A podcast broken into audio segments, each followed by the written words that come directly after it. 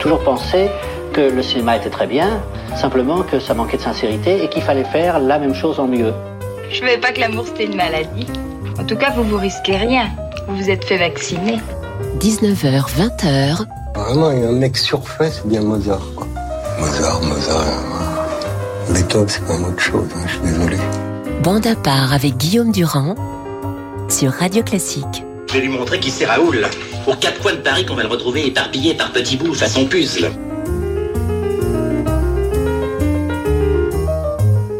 Voilà en quelque sorte les maîtres à penser de part, François Truffaut, Brigitte Bardot et vous les avez reconnus, Michel Houellebecq et Bernard Blier. Les géants, Daniel Barenboim, c'est une carrière que nous allons analyser avec ceux qui m'accompagnent, que vous connaissez que vous aimez, Bertrand Dermoncourt, Carole Beffa et Marc Lambron. Euh, Isaac Stern, le grand violoniste, disait un musicien aussi doué que Barenboim, on a coutume d'en rencontrer peut-être un par demi-siècle et encore. Mais avant de radiographier cette carrière exceptionnelle, notre pensée pour les Britanniques et pour la reine avec ce Pump and Circumstances de Sir Edward Helgard, c'est l'orchestre symphonique de la BBC qui est dirigé par Sir Colin Davis.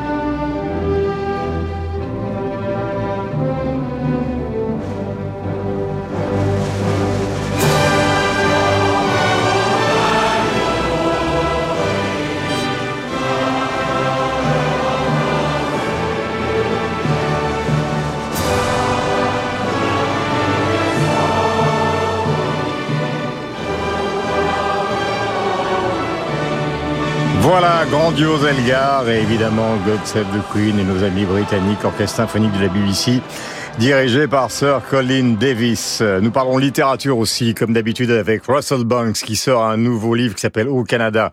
C'est Josiane Savigno. Donc à la fin de cette édition, nous parlons des géants de la musique. Le premier que nous allons radiographier dans notre bande à part de ce dimanche soir, eh bien cette émission est consacrée à Daniel Barenboim. Alors, il a absolument tout fait, Bertrand Dermoncourt. Euh, nous nous sommes présentés au début de cette émission. Grand chef d'orchestre, grand pianiste, destin exceptionnel, naissance à Buenos Aires. Mais l'intérêt du personnage, que tout le monde connaît, c'est qu'il est, je ne dis pas controversé, mais disons que c'est à la fois un grand artiste et en même temps peut-être pas le plus grand artisan de la sonorité des orchestres. Il faut vous expliquer Allons-y. Ah, on va essayer. On a une heure pour ça, donc c'est bien. Mais c'est vrai, Barenboim, ce sont des, des dizaines de partenaires. Euh, parfois éblouis, parfois moins par euh, son talent, des centaines de disques plus ou moins intéressants, euh, des milliers de concerts, des millions de notes qu'il sait par cœur. Je crois que c'est le, la seule personne au monde qui connaisse le ring de Wagner par cœur.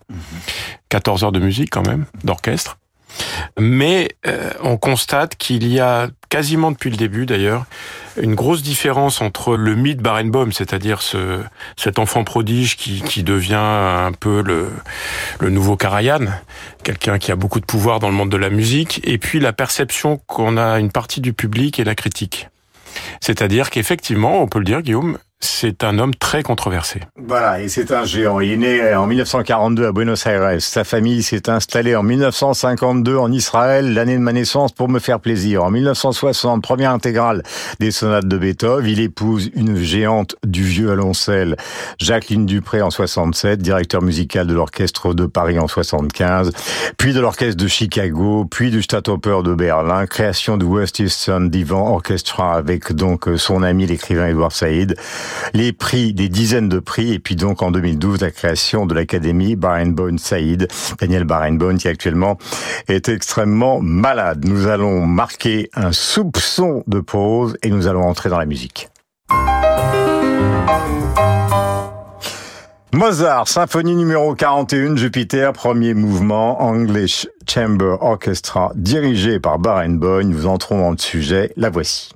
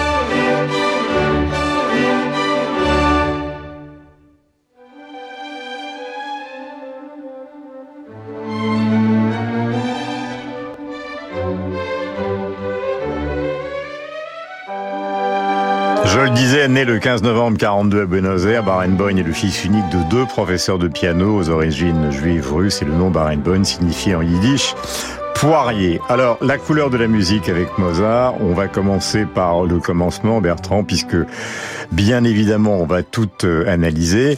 On peut quand même dire qu'il s'agit d'abord et avant tout d'un surdoué, c'est-à-dire qu'il n'y en a pas par siècle des centaines, et si nous nous intéressons à lui comme géant, et si nous avons quelques reproches à lui adresser, c'est quand même une des grandes superstars de la musique, comme Karajan, comme Stern, comme Arthur Rubinstein, comme Furtwängler, qui sont tous des gens d'ailleurs qu'il a rencontrés. Il a même probablement épousé l'une des plus grandes violoncellistes du siècle. C'est donc à surdoué. Allons-y. Oh, c'est même une, euh, une, forme de génie, on peut le dire. Hein. Euh, euh, la semaine dernière, on a parlé du festival de Salzbourg. Il faut quand même se rendre compte que Daniel Barenboim, qui va avoir bientôt 80 ans, il a fait ses débuts il y a 71 ans. Donc à l'âge de 9 ans, il a fait ses débuts au Festival de Salzbourg. Donc c'est un peu euh, l'héritier des grands romantiques, puisqu'on parle des années 50 et une carrière d'une longévité absolument hors du commun. Après, ce sont euh, aussi euh, beaucoup de promesses non tenues, je dirais, euh, Barenboim. Il a des capacités tellement hors normes. C'est un homme tellement exceptionnel, un cerveau tellement hors du commun, que évidemment, euh, on attendait toujours de lui. Là, on vient d'écouter un enregistrement de ses débuts, donc dans les années 60. Euh, euh, plein de fraîcheur, comme comme vous avez pu le constater à, l'écoute. Mais après, est-ce qu'il a vraiment été à la hauteur de son génie? C'est vraiment une vraie question. Voilà que nous allons poser tout au long de cette émission. Voici encore Mozart, le concerto numéro 23 pour piano, troisième mouvement. Et justement, l'une des caractéristiques de Daniel Barenboim, c'est souvent de diriger en étant lui-même au piano. C'est toujours l'English Chamber Orchestra nous allons parler avec Carole Beffa, concerto 23.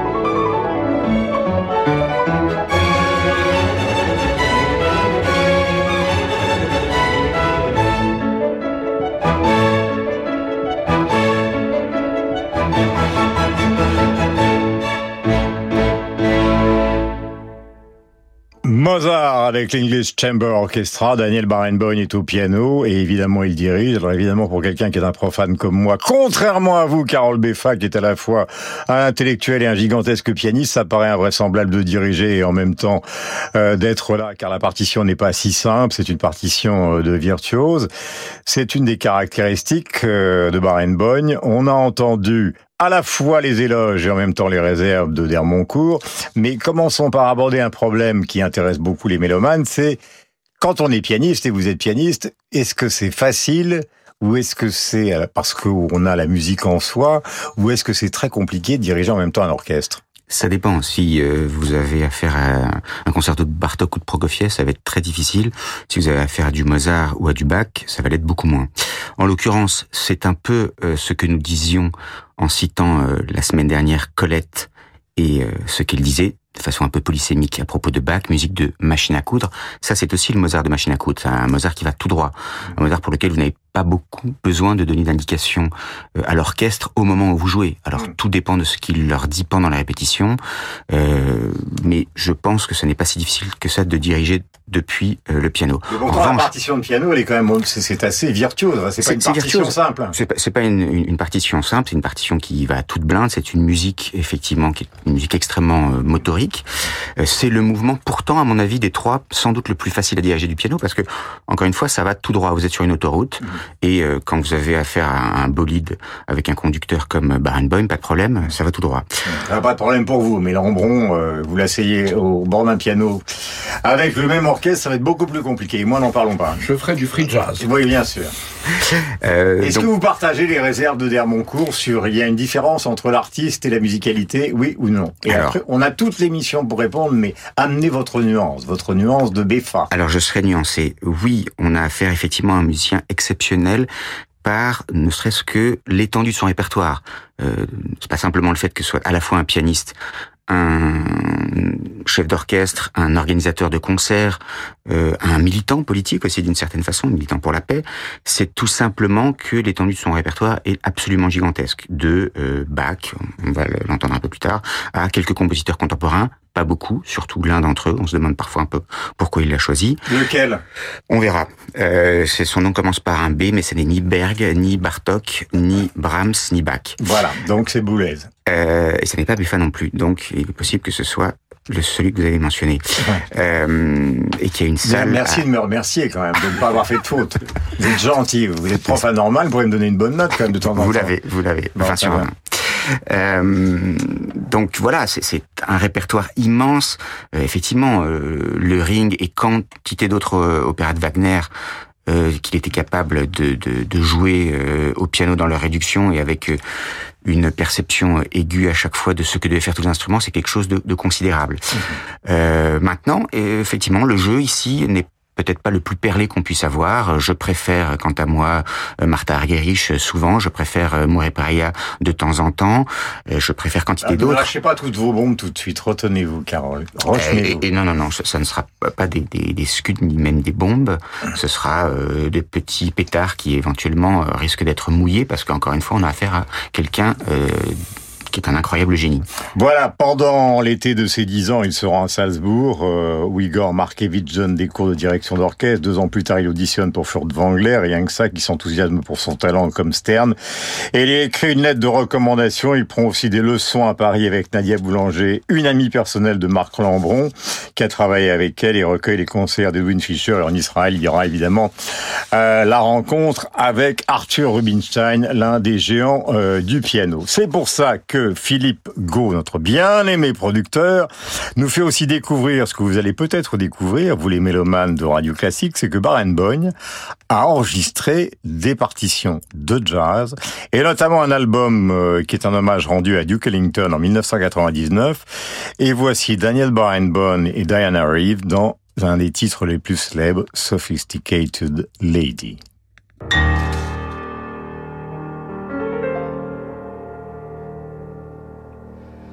They say into your early life romance came, and in this heart of yours burned a flame a flame that flickered one day and died away.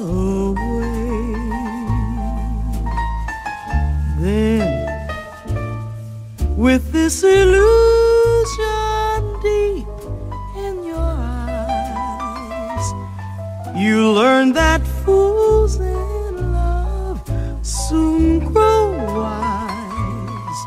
The years have changed you somehow. I see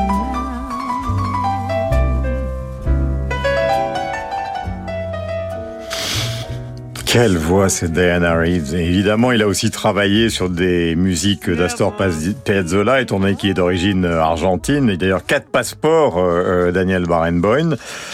C'est la partie du personnage que vous appréciez le plus, Marc, peut-être? Ben, je vais latéraliser euh, Barenboim. D'abord, euh, j'aime bien les, les, dinosaures, et alors l'idée que quelqu'un qui a pu connaître euh, Stokowski, Mitropoulos, euh, Klemperer, outre les, les, noms que vous avez cités, euh, en plus, il va vers le jazz. Alors, il n'est pas le premier, parce que le jazz est parfois la cour de, de récréation, ou même le rock, de musiciens classiques. Vous savez que Menuhin a enregistré deux albums avec euh, Stéphane Grappelli, où Menuhin n'est pas le plus à l'aise dans le répertoire, enfin il est allé, euh, ou que Ivry Gitlis a joué avec les Rolling Stones, ou euh, que Montserrat Caballé a chanté avec Freddie Mercury. Bon, tout ça, on, nous le savons. Euh, alors là, en effet, il va vers, vers le Duke, euh, grand pianiste évidemment de jazz, donc c'est piano contre piano, c'est Diane Reeves. Euh, ce sont des, c'est un bel album. Alors le, le, côté big band, enfin les, les arrangements somptueux de, des disques de Duke Ellington ont été un peu un peu tamisés, plutôt en formation de chambre, et ça donne cette petite musique de nuit. Euh, ça n'est pas Mozart, mais euh, mais c'est le Duke. Voilà, et c'est la partition euh, d'un personnage qui est quand même ouvert, ce qui n'était pas toujours le cas au début de sa carrière, justement, à ce crossover qui maintenant est devenu habituel, à la condition que j'ai toujours précisé depuis que mon appareil existe, que ça ne se transforme pas en une épouvantable confiture tout fruit qui n'a plus de goût. Non, Avec Barenboim, ce n'est pas le cas. Juste une chose d'ailleurs à ajouter, c'est que Nadia Boulanger, qui est son, son professeur, qui est une amie de Stravinsky, le Ravel, elle, aura aussi Michel Legrand ou Quincy Jones ouais. comme, comme élève. C'est-à-dire qu'il y a, il y a un fil qui va de Nadia Boulanger de la Scola Cantorum vers Beat It et voilà. Michael Jackson. Thriller.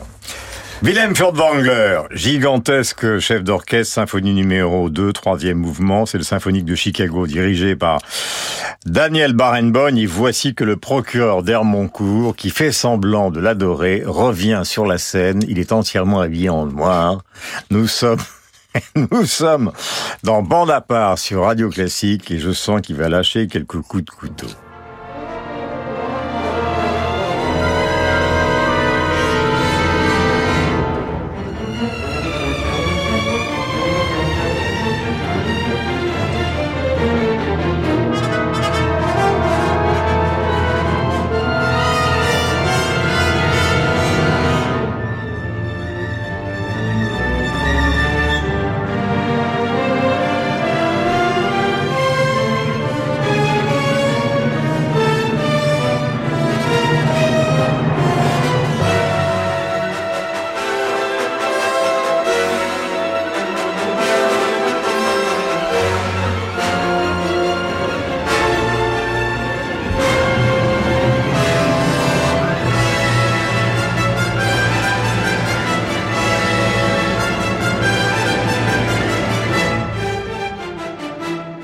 C'est une chevauchée fantastique, comme dirait John Ford. Il s'agit de l'orchestre de Chicago, mais bien évidemment, nous, Français, nous avons un peu de notre cœur qui est avec Daniel Barenboim, car de 75 à 89, qui est quand même une longue période, il est devenu le directeur musical de l'Orchestre de Paris. Mon cher Dermoncourt, puisque vous êtes habillé de noir avec des couteaux sous la cape, c'est le moment de dire ce que vous vouliez préciser tout à l'heure. Oh, je vais pas dire du mal de Barenboim, hein, ça serait mal. Et puis les, les gens qui voudraient se rendre compte de sa qualité de développeur d'orchestre, donc à écouter ce qu'il a fait dans les années 70 à Chicago et puis ce qu'il a fait à la fin, et comparer le niveau de l'orchestre. Mais bon, pardon. Bah, c'est moins bien à la fin qu'au début. Mais pour quelle raison? Peut-être qu'il n'a pas été euh, quelqu'un qui a su développer le son de l'orchestre. Hmm. C'est-à-dire qu'on reviendrait à ce que j'évoquais tout à l'heure, bien que profane, c'est la différence qu'il peut y avoir entre le gigantesque artiste et le constructeur de sonorité. Tout à fait. Euh, et là, ce qui est intéressant dans cet extrait d'une symphonie de Furtwängler, euh, un compositeur moins connu que le chef d'orchestre qu'il a été et qui a beaucoup enregistré, c'est d'abord que Barenboim a réussi à imposer à un grand label qui est Warner l'enregistrement d'une œuvre aussi rare. Donc ça, coup de chapeau, merci à lui. Euh, et puis par ailleurs, ça nous rappelle que Barenboim est, comme chef d'orchestre, essentiellement l'héritier des romantiques. C'est quelqu'un qui émerge dans les années 60-70 euh, jusqu'à aujourd'hui. Euh, donc à l'époque où d'un côté on a un type de chef comme Pierre Boulez très analytique qui joue la musique moderne euh, Bartok Stravinsky et puis de l'autre les chefs qu'on a appelés baroqueux qui redécouvrent tout un répertoire et qui essaient de le de le jouer dans un style renouvelé et Barenboim se situe à part de ça. Il est en dehors des courants de son époque. Euh, c'est quelqu'un qui a une esthétique à part, qui est un peu à contre-courant, qui est euh, un héritier du romantisme, comme on l'entend dans, dans le passage qu'on vient de, de mettre en, en onde. Hum, Frédéric Chopin, sonate pour violoncelle et piano. Là, c'est à la fois de la musique et une histoire d'amour, puisqu'ils ont été mari et femme. Barenboim et Jacqueline Dupré, commentaire de Carole Beffa dans un instant.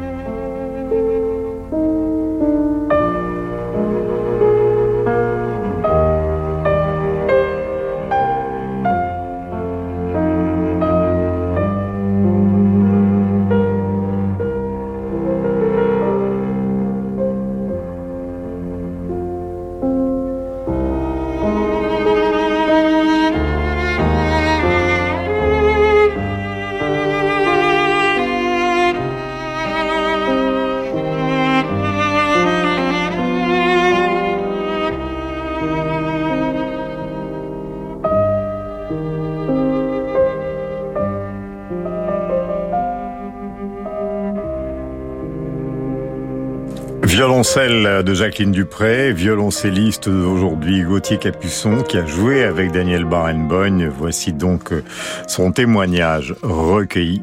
Gauthier qui, vous le savez, est tous les jours sur l'antenne de Radio Classique. J'ai eu la chance de rencontrer et de jouer avec Daniel Barenboim il y a plus de 20 ans. C'était au Festival international de musique de Jérusalem et j'en garde euh, un souvenir bien sûr mémorable. Alors, pour moi, Daniel Barenboim, c'était tout d'abord, euh, pour le jeune violoncelliste que j'étais, le mari de Jacqueline Dupré lorsqu'il était encore en vie. Ce sont les enregistrements audio et vidéo extraordinaires et bouleversants où ils jouent ensemble et que j'ai vu des centaines de fois.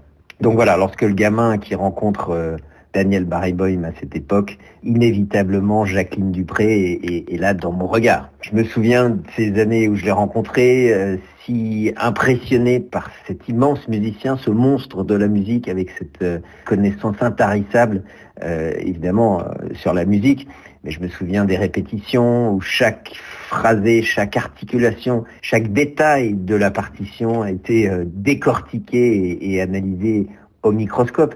J'étais si impressionné, admiratif, mais également j'étais, je viens dans mes baskets, alors je l'ai vécu comme un véritable privilège de pouvoir bénéficier de ses conseils, euh, et puis qu'il partage ses, connaissances avec moi, qu'il m'enseigne toutes ces choses de la partition qui sont écrites, mais qui, lorsque l'on ne sait pas encore comment les interpréter, pour le jeune musicien que j'étais, c'était une véritable leçon.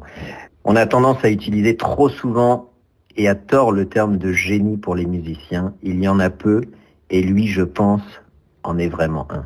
Voilà un témoignage de Gauthier Capuçon euh, que vous retrouvez tous les jours sur l'antenne de Radio Classique, euh, recueilli par notre bien-aimé producteur, suivant la formule euh, habituelle mais sincère, euh, Philippe Gau.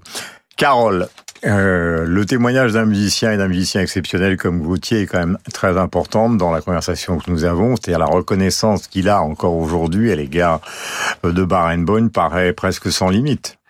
Oui, et il serait pas le seul. Euh, je pense que quantité de, jeunes et moins jeunes pianistes aujourd'hui euh, se reconnaissent dans son jeu, celui peut-être du début davantage que celui de la fin. Quantité de chefs l'avait aussi pour modèle. Et ce qui est vrai, c'est que Jacqueline Dupré, c'est un peu une carrière météorite. C'est quelqu'un dont tous les enregistrements qui nous sont parvenus sont, je crois, parfaits. Je ne pense pas me tromper en disant. et tout particulièrement ceux qu'il a, qui ont été faits en musique de chambre et qui lie ce, ces deux musiciens, un couple extraordinaire. C'est-à-dire que vous les entendre euh, chez Beethoven aussi, vous avez une précision de analytique dans à peu près tous les phrasés, et puis euh, également une musicalité tous les instants dans les mouvements lents. Ici, ça respire, c'est un, tempo qui est assez lent pour euh, ce, ce mouvement de sonates de Chopin, et pourtant, je pense que ça n'est pris à des fois à aucun moment. On peut pas considérer qu'il y ait trop de pathos ici, une insuffisance de musicalité là. Je pense que c'est vraiment parfait. Voilà, Jacqueline Dupré, il faut le dire, euh, ben, tous les amoureux de la musique le savent, malheureusement dont la carrière a été interrompue par une maladie épouvantable, la sclérose en plaques, qui l'a amené à abandonner le violoncelle, euh, et donc à interrompre cette carrière qui était une des plus brillantes de la musique classique. Nous allons revenir maintenant aux origines de Barenboim, à savoir cette Argentine qu'il a quittée très jeune, mais qui l'a quand même marqué, qu'il n'a jamais abandonné. Le voici avec Rodolfo Mederos, Bandoleon Primavera Porteña, album Mi Buenos Aires Querido. Mon Buenos Aires chéri, ça date de 1996 et qui est derrière la platine? Évidemment Marc Lambron.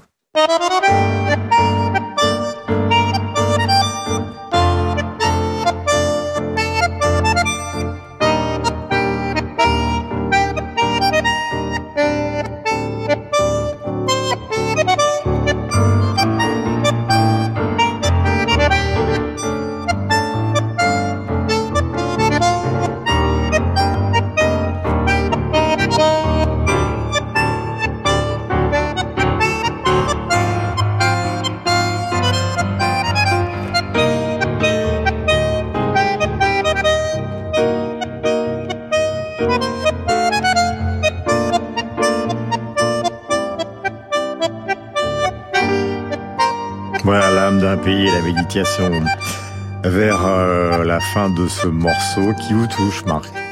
Alors là, c'est ma voix s'éteint de bonheur. Alors, c'est Barenboim le cosmopolite. Euh, D'abord, figurez-vous que ses grands-parents étaient ukrainiens et, et qui s'exile euh, en Argentine en, en, 1904 et qui va y passer ses, ses dix premières années. Euh, nous n'aurons pas le temps d'évoquer euh, Barenboim le, le, français, mais enfin au passage... Bah, si, on l'a dit tout à l'heure, il a dirigé l'Orchestre de Paris pendant des années. Oui, mais c'est aussi l'homme qui a été limogé par Pierre Berger à l'Opéra Bastille, c'est celui qui a dirigé un, un, Tristan à la Scala avec Chéreau comme metteur en scène, et c'est l'homme qui a joué un impromptu de Schubert aux, aux, obsèques de Jacques Chirac. Mais là, nous sommes en, nous sommes en Argentine, et euh, Primavera Porteña, c'est-à-dire le, un printemps de, de Buenos Aires. Et on peut penser que derrière, finalement, l'homme qui dirige Wagner, il y a un tango c'est-à-dire euh, ce genre qui est à la fois euh, canaille, sentimental, euh, sexué, nostalgique, dont Borges disait qu'il vous donne le sentiment d'avoir été poignardé un soir au coin d'une ruelle obscure. Et donc, euh, dans la musique euh, la plus classique, et à Salzbourg, il y a aussi peut-être le poignard du chulo, du, du, du bandit, du mauvais garçon de, de Buenos Aires et de ces quartiers amers, Arrabal Amargo, que chantait Carlos Gardel. Et je rebondis là-dessus en disant que, semble-t-il, lorsque, pour un chant andalou, on demandait à Buñuel quelle musique il imaginait, eh bien, c'était un mix de tango et de Wagner, de Tristan Plier. Voilà, Marc Lambron et donc Carole Beffa. Nous allons marquer une pause sur l'antenne de Radio Classique. La suite de Bonaparte, vous allez découvrir des musiques et après, nous allons réfléchir, ou plutôt chacun va mettre son cœur sur la table. Euh, moi, je me garderai bien de donner mon point de vue. Quel est pour vous, ceux qui sont évidemment avec moi, à savoir Moncourt, Lambron et Carole Beffa, mais pour vous aussi, qui nous écoutez et qui nous êtes fidèles sur l'antenne de Radio Classique, le plus grand chef d'orchestre d'aujourd'hui? Suspense, ce sera juste après donc euh, cette petite pause musicale avec des voix que vous allez reconnaître. Demain, Radio Classique vous ouvre les portes du Grand Théâtre de Genève. Pour cette nouvelle saison, opéra, ballets et concerts partent à la rencontre des mondes en migration. Un voyage exceptionnel à travers les œuvres de Alevi, Janacek ou encore de Nizetti. Pour tout savoir de la nouvelle saison du Grand Théâtre de Genève, rendez-vous demain sur Radio Classique.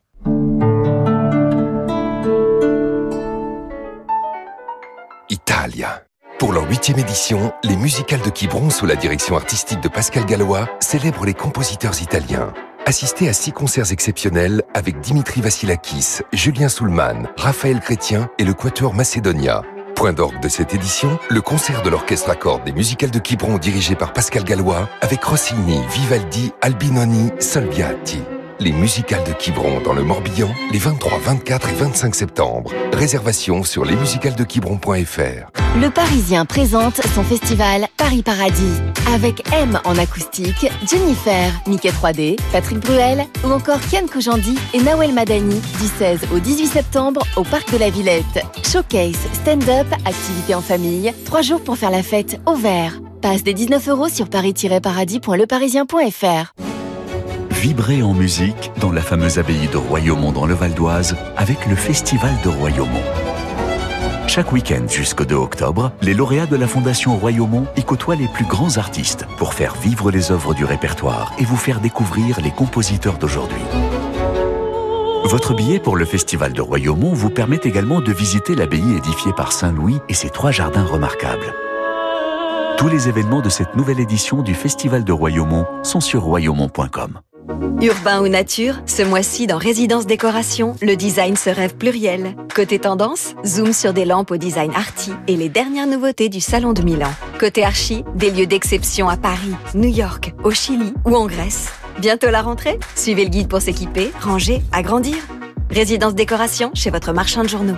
Goûtez au plaisir de l'automne avec le Festival des rencontres musicales de Clermont-de-Loise. Une édition aux accents espagnols dans l'acoustique exceptionnelle de l'église Saint-Sanson.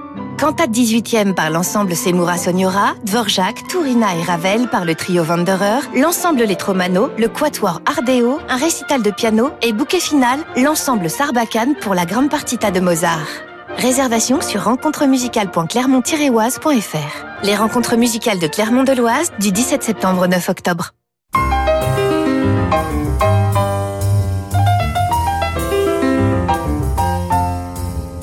Connaissez ma femme Je voudrais connaître son emploi du temps quand elle vient à Paris, savoir où elle va, qui elle voit. J'ai des soupçons sur sa fidélité, je vous demande de vérifier, c'est normal. 19h, 20h. L'enseignement majeur, c'est l'existence même, le poste. Que dans le monde moderne, une telle vocation ait existé. Totale. Et dans l'espace et dans le temps. Bande à part avec Guillaume Durand sur Radio Classique. Et aussi avec le parrainage en altitude du haut du ciel de Michel Bouquet et de Marguerite Duras, nous allons enchaîner, nous réfléchissons à cette carrière gigantesque que fut celle de Daniel Barenboim, qui continue évidemment et on espère qu'il va se rétablir. Il était un peu absent à Salzbourg, donc euh, puisqu'il est atteint d'une inflammation cardiaque complexe. Euh, mais nous ne sommes pas dans une émission de médecine, d'où l'intérêt d'écouter Richard Wagner. Alors Wagner, il l'a porté en Israël, car ça fait partie aussi de la caractéristique de cet homme qui a fait jouer aussi des orchestres euh, en Palestine. Prélude Tristan Isolde, symphonique de Chicago, dirigé par Daniel Barenboim.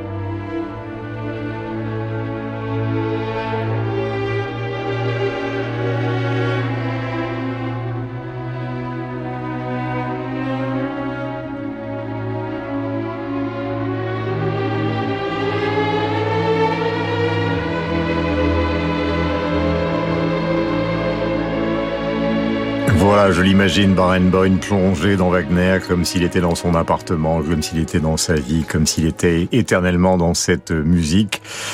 Que s'est-il passé exactement? Parce qu'on l'a évoqué la semaine dernière Bertrand, mais c'est vrai que vous étiez à Salzbourg, euh, qu'il faisait partie du programme. Que s'est-il passé que l'on peut re-raconter cette fois-ci, qui fait qu'au fond c'est une absence et une ombre qui s'est présentée à Salzbourg plutôt que celui qu'on attendait? Oui, je crois qu'il euh, il souffre à la fois de problèmes de dos qui sont vraiment terribles. Le voir arriver sur scène ou dans la fosse, c'était un peu euh, difficile, je dois dire, pour lui, pour nous aussi, dans le public. Euh, plus le problème cardiaque que vous avez évoqué fait qu'il est, il est affaibli. Il veut pas lâcher parce que la musique est toute sa vie, on le comprend parfaitement.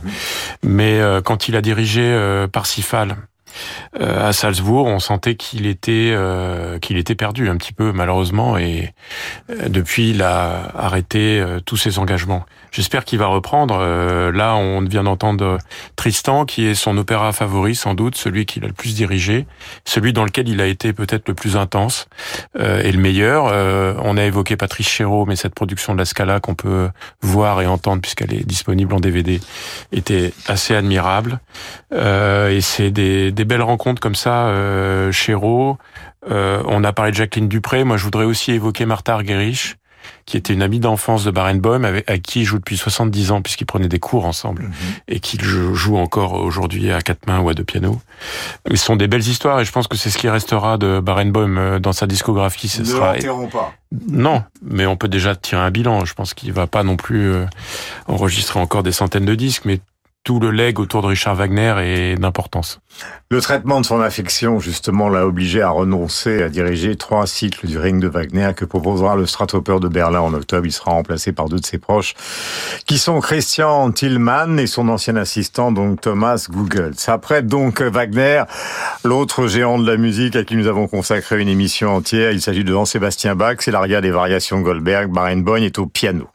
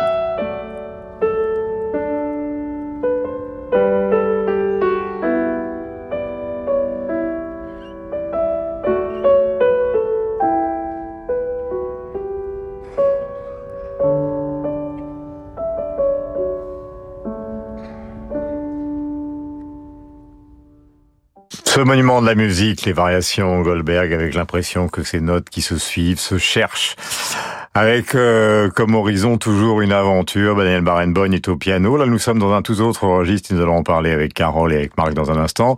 Là, il y a plus d'évidence, mais c'est aussi un sentiment profond. Samba Triste, Barenboim a enregistré donc un album qui s'appelle Brazilian Rhapsody en 2000. L'hommage à l'un des grands genres, effectivement, de la musique sud-américaine. Le titre, c'est donc Song of the Sabia. Voici ce Barenboim là.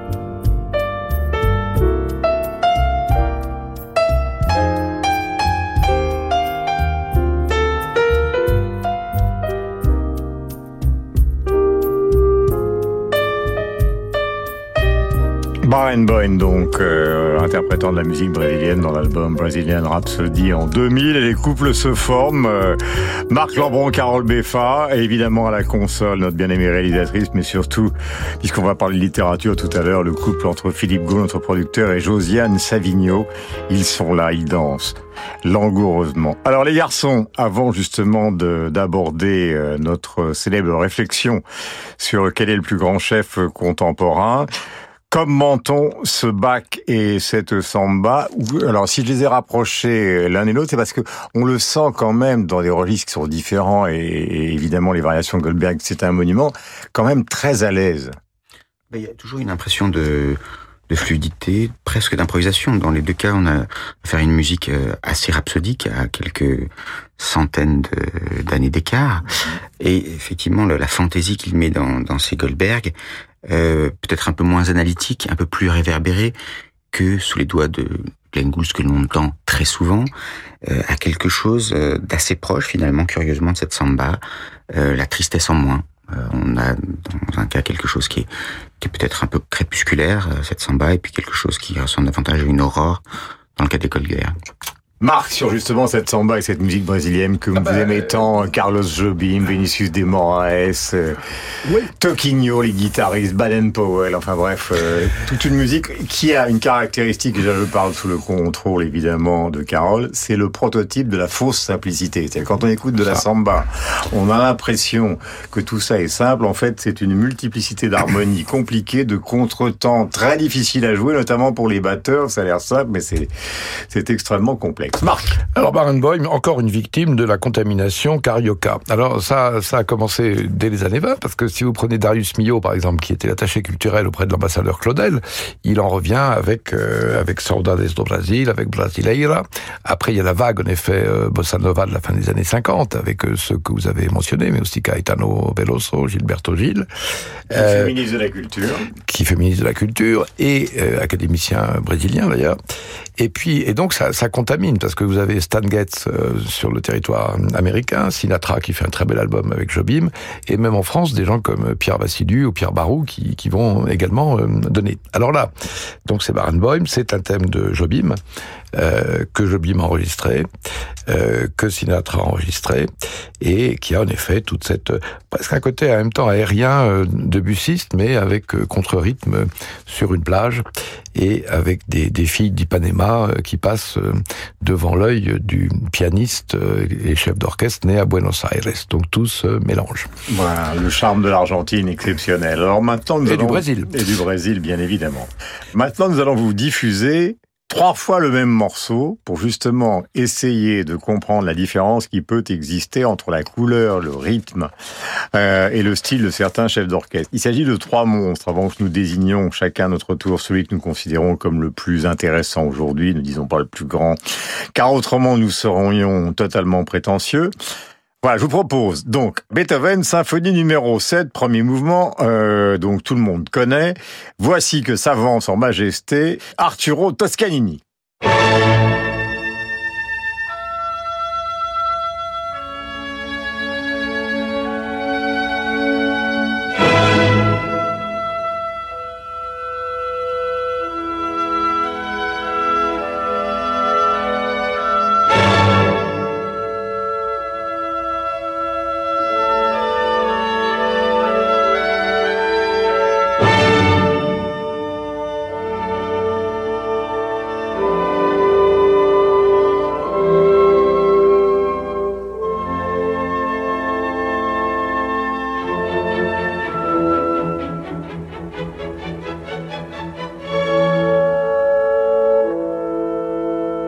Toscanini avec la NBC, l'orchestre symphonique de la chaîne américaine.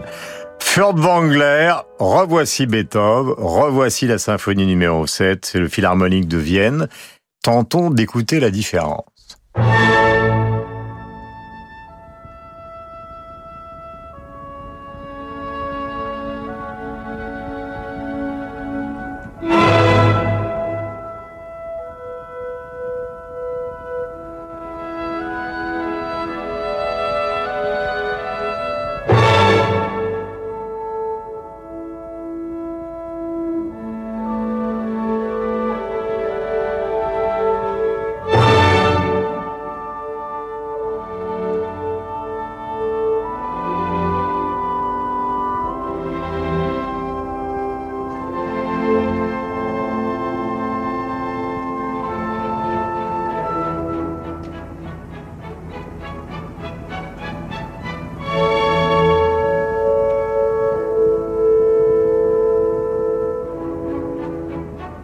Après la force, l'aérien. Troisième version. Herbert von Karajan.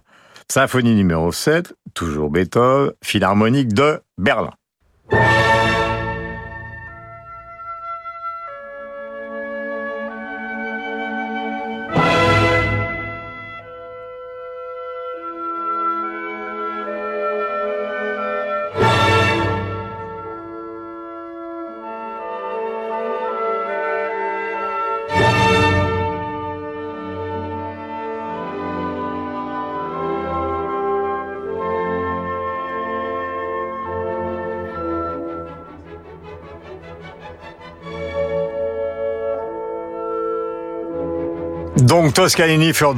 Herbert von Karajan.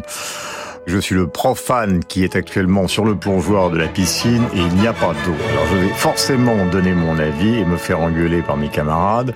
Le sentiment que j'ai dès le départ du morceau, c'est qu'il y a une certaine similitude. Mais alors, vous avez tout à fait le droit de me balancer des baffes entre Toscanini et Furtwängler et que quelque part chez Karajan, dès le départ, la partie, j'allais dire, mélodique et la partie puissance de l'orchestre est plus lisible, plus séparée. Et ai-je raison d'Hermoncourt? Vous avez tout à fait raison parce Ah, que ouf. les... oui Ouf.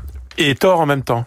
Ah Voilà, donc je m'explique. Vous avez raison parce qu'effectivement le- l'enregistrement de Karajan est beaucoup plus clair et d'un point de vue technique. D'abord, il est en stéréo alors que les autres sont en mono, et puis il est remarquablement enregistré. Donc on- il y a une évidence évidemment dans l'écoute qu'on n'a pas avec les deux premiers.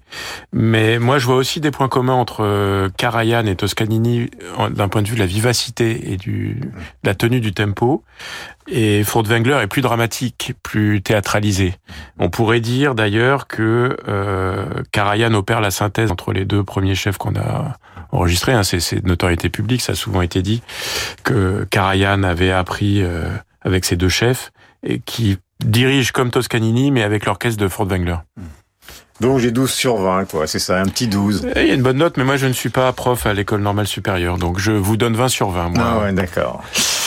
C'est trop facile. Euh, Karajan, Furtwängler, Toscanini, est-ce que mon interprétation de l'homme sur le plongeoir dans une piscine sans eau est une absurdité totale? Et est-ce qu'il a eu raison de me corriger euh, derrière mon cours Certainement, Carole? Non, non, moi je trouve ça tout à fait euh, juste dans les deux cas. Euh, ce qui est assez intéressant, c'est que de toute façon, cette un musique... peu Edgar Faure, Carole. oui, mais oui, je mais, mais la, la, la girouette tourne et, et le vent avec, donc tout va bien. Euh, Qu'est-ce qu'on peut dire? Bah, C'est quand même une musique qui est une musique de création du monde.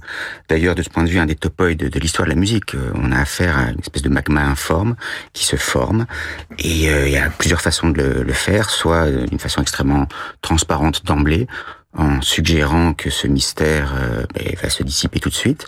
C'est un peu ce que fait euh.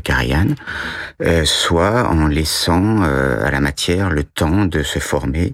Et c'est un peu ce que font les autres. Alors, euh, pour ne pas avoir à départager nos gagnants, je dirais que dans cette création du monde, on a dans un cas le Fils, ce serait Karajan, dans un cas le Saint-Esprit, ce serait Furtwängler, et dans un cas le Père, ce serait Toscanini.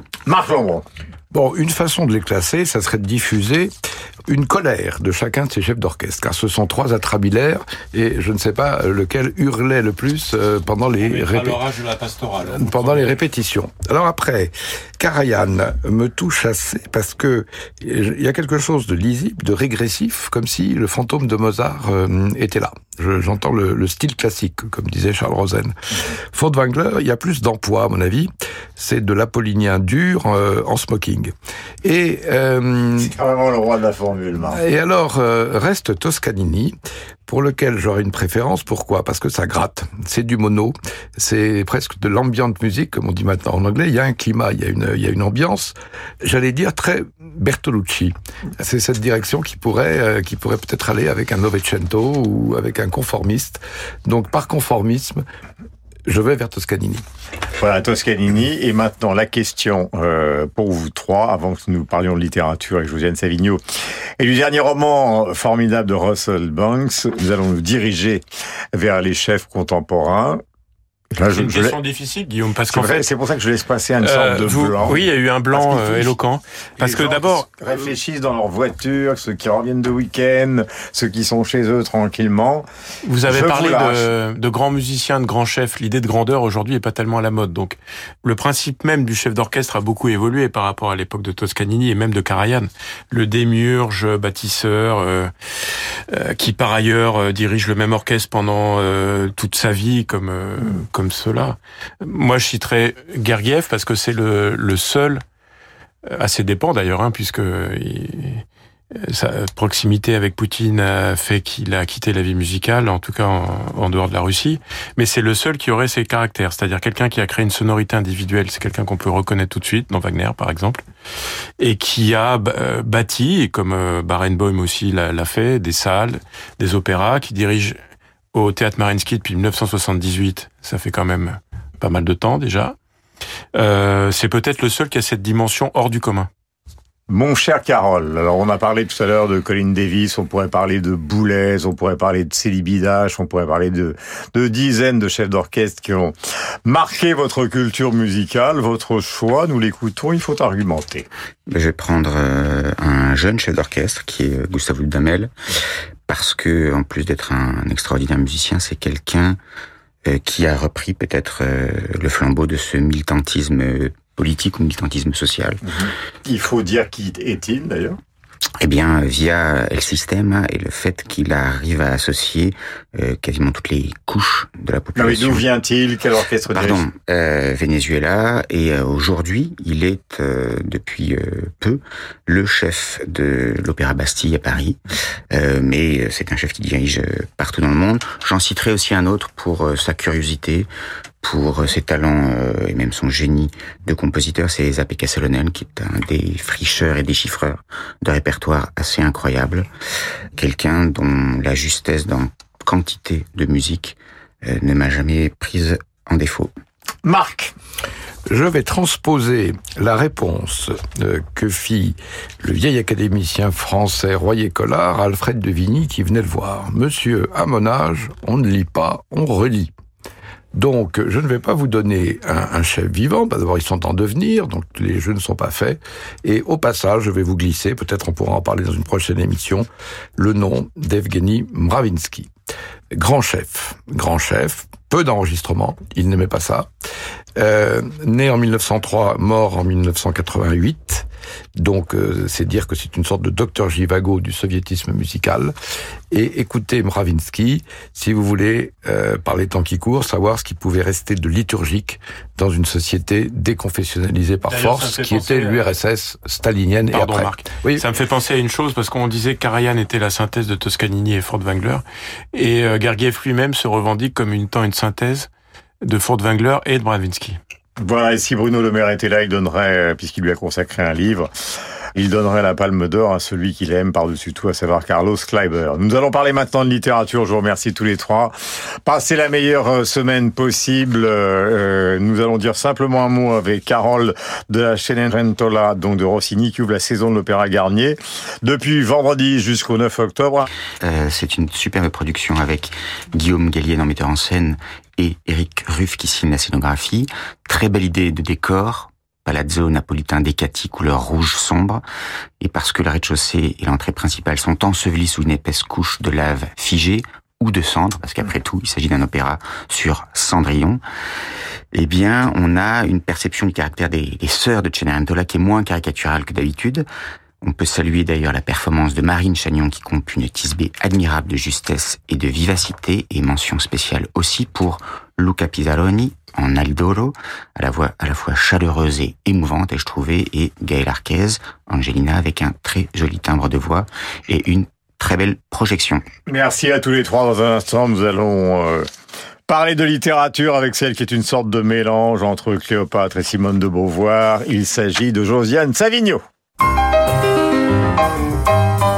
Josiane, bonjour. Nous allons parler d'un grand romancier. Il s'agit de Russell Banks, de très nombreux livres. Le dernier s'appelle Au Canada. C'est une histoire assez extraordinaire que je résume en quelques mots. Un personnage, donc, se confesse à la fin de sa vie, exige la présence de sa femme. Euh, c'est un de ses disciples qui va enregistrer cette confession et nous allons vers un roman qui est funèbre, phénoménal et dont il faut raconter ben, ou en tout cas donner à ceux qui nous écoutent l'envie de le lire. Alors c'est un roman crépusculaire en effet, mais que je trouve absolument passionnant.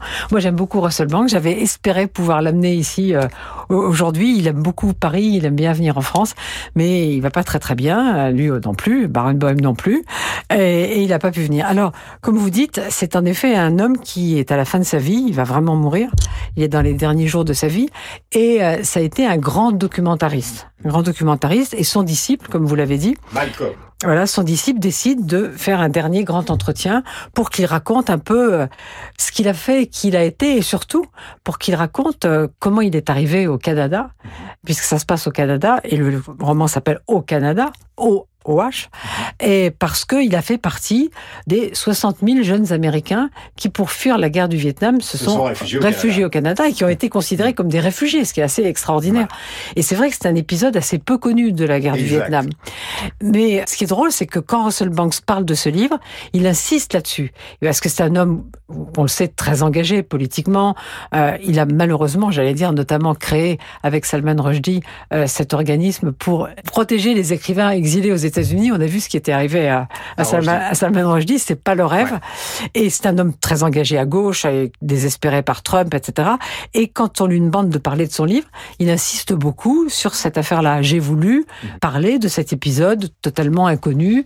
Et moi, c'est pas ça qui m'a intéressé dans le livre. Alors moi, je veux vous dire, euh, ce qui m'a passionné, c'est le côté romanesque. C'est-à-dire que dès le début, quand même, il installe une sorte de bizarrerie en demandant à ce disciple que sa femme soit prête. Alors c'est un homme qui va se confesser, donc a priori, quand on se confesse, on a envie de personne. En fait, c'est le principe du faire. confessionnal. Il va pas du oui, parce qu'il veut que sa femme assiste à ses mensonges. En fait, moi, ce qui me, ce qui me fascine dans Bah ce voilà. livre, c'est que c'est un magnifique livre sur le mensonge. Ça me fascine plus que cette histoire des, euh, des 60 000 euh, Américains qui ont voulu échapper au Vietnam. Je trouve que c'est un livre magnifique sur le mensonge. Et ce type a tellement menti toute sa vie que là, même sa femme, on sait pas très bien s'il est en train de vraiment se confesser, comme vous dites, ou si encore il est un peu délirant, et, si, si cette confession est quelque chose de romanesque, comme vous dites, de totalement inventé. Moi, c'est ce qui m'a vraiment requise pendant tout le temps dans ce livre, c'est que moi j'y ai cru. C'est-à-dire que ce qu'il raconte, le fait qu'il avait une première femme avant, qu'il a caché, qu'il a abandonné euh, avec avec un enfant, etc. Sa femme actuelle dit mais non non non, il se trompe complètement, c'est le délire de la fin de vie. Et euh, non, moi j'y crois pas. Je crois qu'il a vraiment voulu, comme vous dites, se confesser et dire qu'au fond il a menti toute sa vie. Il a menti toute sa vie à tout le monde. Alors Russell c'est avec Don DeLillo et avec un certain nombre d'écrivains américains, ceux qui tiennent le haut du pavé de la littérature américaine, Philippe Roth, malheureusement, qui nous a quittés, et d'autres. euh, c'est vrai que cette littérature américaine, parfois, on a le sentiment qu'elle, euh, là, je ne parle pas de l'Amérique, mais on a le sentiment parfois qu'elle nous domine un peu. Est-ce que c'est un sentiment totalement exagéré? Écoutez, je sais pas bien. Moi, je, je Joyce un- Carol Oates. Alors justement, c'est très intéressant que vous parliez de Joss Carolus parce que en fait, Russell Banks et Joss Carolus ont quelque chose en commun qu'ont très peu d'écrivains américains, c'est qu'ils se sont intéressés à la lutte des classes. Beaucoup, Russell Banks, il y a beaucoup de gens euh, paumés ou qui sont, comment dire, démunis financièrement dans, dans ses livres. Et Joss Carolus aussi s'intéressait à la lutte des classes. Deux livres par an, Joyce Ouais. Carol Oates. hein. C'est Et- absolument et- phénoménal. et Et, elle- et elle- prof à Princeton. en Et elle en a plein, elle en a plein. Quand je suis allée chez elle, elle m'a montré une pièce où il y a des tas de manuscrits non publiés. Merci Josiane. Le livre s'appelle Au, Au Canada. il est traduit par Pierre Furlan. Il faut toujours parler des traducteurs parce qu'on a besoin d'eux. Voilà, et c'est publié Chez Actes Sud. chez Actes Sud, excellente maison d'édition. C'est la fin de Bande à part. On se retrouve évidemment demain pour la matinale sur l'antenne de Radio Classique avec François Geffrier, avec Renaud Blanc et avec toute l'équipe. Et notamment Luc Ferry, Josiane, passez la meilleure semaine possible. La littérature reviendra la semaine prochaine avec le choix, bien évidemment, de Josiane. Passez la meilleure semaine possible. L'émission se termine et bonne soirée.